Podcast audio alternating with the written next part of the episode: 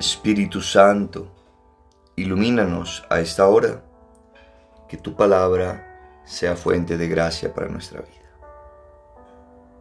Marcos capítulo 6 Salió de allí y se dirigió a su patria seguido por sus discípulos. Cuando llegó el sábado se puso a enseñar en la sinagoga. La multitud, al oírle, quedaba maravillada y se preguntaba, ¿de dónde le viene esto? ¿Quién lo ha dotado de esta sabiduría? Y esos milagros hechos por sus manos, ¿no es este el carpintero, el hijo de María y hermano de Santiago, José, Judas y Simón? ¿Y no están sus hermanas aquí entre nosotros? Y se escandalizaban a causa de él. Jesús les dijo, un profeta solo carece de prestigio en su patria entre sus parientes y en su casa, y no pudo hacer allí ningún milagro, a excepción de la curación de unos pocos enfermos a quienes sanó imponiéndoles las manos. Jesús se quedó asombrado de su falta de fe. Jesús recorría los pueblos del contorno enseñando. Llamó a los doce y comenzó a enviarlos de dos en dos, dándoles poder sobre los espíritus inmundos les ordenó que nada tomasen para el camino, a excepción de un bastón, ni pan, ni alforja, ni calderilla en la faja, y que fueran calzados con sandalias y no vistieran dos túnicas.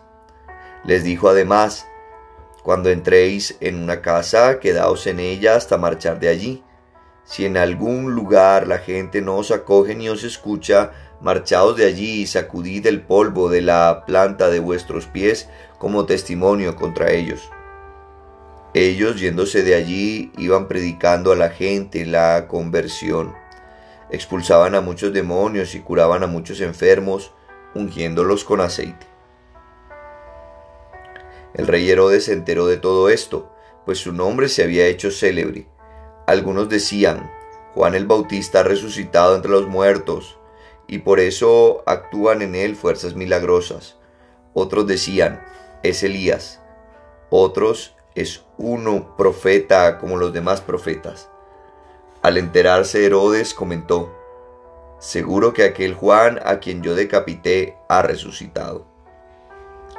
Es que Herodes había ordenado prender a Juan y le había encadenado en la cárcel por causa de Herodías, la mujer de su hermano Filipo, con quien Herodes se había casado. Porque Juan decía a Herodes, no te está permitido tener la mujer de tu hermano. Herodías le aborrecía y quería matarle, pero no podía, pues Herodes temía a Juan. Sabía que era hombre justo y santo y lo protegía. Cuando le oía hablar quedaba muy perplejo y le escuchaba con gusto. Pero llegó el día oportuno cuando Herodes, con ocasión de su cumpleaños, dio un banquete a sus magnates a los tribunos y a los principales de Galilea. Entró la hija de la misma Herodías, que danzó y gustó mucho a Herodes y a los comensales. El rey entonces dijo a la muchacha, Pídeme lo que quieras y te lo daré. Incluso le juró, Te daré lo que me pidas hasta la mitad de mi reino. Salió la muchacha y preguntó a su madre, ¿qué quieres que pida? Ella le respondió la cabeza de Juan el Bautista. Entrando al punto apresuradamente a donde estaba el rey, le pidió, quiero que ahora mismo me traigas en una bandeja la cabeza de Juan el Bautista. El rey se llenó de tristeza, pero no quiso desairarla a causa del juramento y de los comensales. Así que mandó al instante a uno de su guardia con la orden de traerle la cabeza de Juan. El guardia fue y le decapitó en la cárcel, trajo su cabeza en una bandeja y se la dio a la muchacha, que a su vez se la entregó a su madre. Al enterarse sus discípulos vinieron a recoger el cadáver y le dieron sepultura. Los apóstoles se reunieron con Jesús y le contaron todo lo que había hecho y lo que había enseñado. Él entonces les dijo, Venid también vosotros aparte, a un lugar solitario para descansar un poco y es que los que iban y venían eran tantos que no les quedaba tiempo ni para comer. Así que se fueron en la barca aparte a un lugar solitario. Pero les vieron marcharse y muchos se dieron cuenta Así que fueron allá corriendo a pie de todos los pueblos y llegaron antes que ellos. Al desembarcar vio tanta gente que sintió compasión de ellos, pues estaban como ovejas que no tienen pastor, y se puso a enseñarles muchas cosas. Era ya una hora muy avanzada cuando se le acercaron sus discípulos y le dijeron, El lugar está deshabitado y ya es hora avanzada. Despídelos para que vayan a las aldeas y pueblos del contorno a comprarse de comer. Él les contestó, Dadles vosotros de comer. Ellos le dijeron, vamos nosotros a comprar doscientos denarios de pan para darles de comer. Jesús les preguntó, ¿cuántos panes tenéis? Y a ver. Después de haberse cerciorado, le dijeron, cinco y dos peces. Entonces les mandó que se acomodaran todos por grupos sobre el césped. La gente se acomodó por grupos de cien y de cincuenta. Tomó Jesús los cinco panes y los dos peces y levantando los ojos al cielo pronunció la bendición. Partió los panes y se los fue dando a los discípulos para que a su vez se los sirvieran a la gente. También repartió entre todos los dos peces. Comieron todos y se saciaron. Y recogieron doce canastos llenos de sobras. También lo de los peces. Los que comieron los panes fueron cinco mil hombres. Inmediatamente obligó a sus discípulos a subir a la barca y a ir por delante hacia Bethsaida, mientras él despedía a la gente. Después de despedirse de ellos, se fue al monte a orar. Al atardecer estaba la barca en medio del mar. Él, que se hallaba solo en tierra, vio que se fatigaban remando, pues el viento soplaba en contra. Entonces, a eso de la cuarta vigilia de la noche, vino hacia ellos caminando sobre el mar, e hizo ademán de pasar de largo. Pero ellos, viéndole caminar sobre el mar, creyeron que era un fantasma y se pusieron a gritar, pues todos le habían visto y estaban turbados.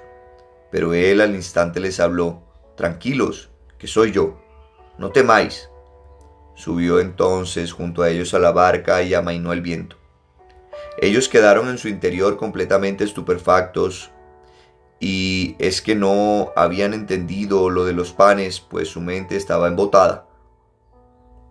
Terminada la travesía, llegaron a tierra de Genesarén y atracaron.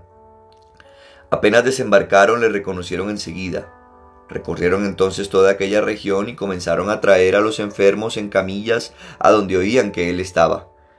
Y donde quiera que entraba en pueblos, ciudades o aldeas, colocaban a los enfermos en las plazas y le pedían que les dejara tocar siquiera la orla de su manto y cuantos la tocaron quedaron curados. Palabra de Dios. Te alabamos, Señor. Inicia entonces este capítulo 6 con la visita a Nazaret. Jesús se sorprendió de la poca fe que tenía.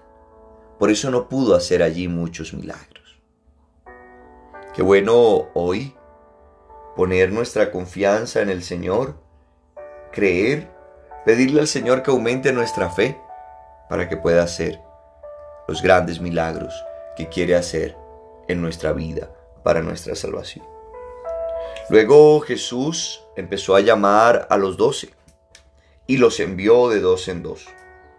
Pero los envió sin seguridades, no lleven alforja, no, lleven calderilla en la faja, no lleven eh, calzado con sandalias. Nuestra seguridad no debe estar en las cosas materiales. Nuestra seguridad debe estar en el Señor.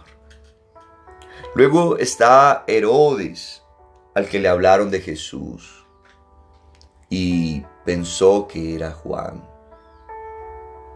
Herodes Dice más adelante quería ver a Jesús, pero quería verlo por pura curiosidad, porque al final terminó despreciándolo. Que no seamos como Herodes, porque sigue hablando allí y nos cuenta cómo él le gustaba escuchar a Juan el Bautista, pero por complacer a la hija de Herodías, por no desairar a los comensales, lo mandó matar. Le gustaba escucharlo, pero en realidad no escuchaba, solo oía. Nosotros escuchábamos la palabra de Dios para ponerla en práctica o la oímos solo como Herodes y luego terminamos complaciendo al mundo y no complaciendo a Dios. Luego está Jesús que se reúne con los apóstoles y se van para un lugar solitario, pero llega cantidad de gente ahí. Jesús empieza a enseñarles, luego los coge la noche y dice a los apóstoles, denles ustedes de comer. Hoy el Señor también nos hace esa invitación de compartir lo que Él nos ha dado. Así, compartiendo, multiplicaremos lo que Dios nos ha dado. Luego se van, los envía para que vayan en la barca y Jesús está en oración. Qué bueno nosotros también entrar en oración todos los días. A ejemplo de Jesús. Luego llegan a Genezaret y allí todos los que tocaban la orla del manto de Jesús quedaban curados. Si tú y yo podemos recibir a Jesús en la Eucaristía, hacernos uno con Él, cuanto más esto es que tocar la orla de su manto. Jesús está vivo, es el mismo ayer, hoy y siempre. Así que hoy también Él quiere y puede curarte. Bendiciones.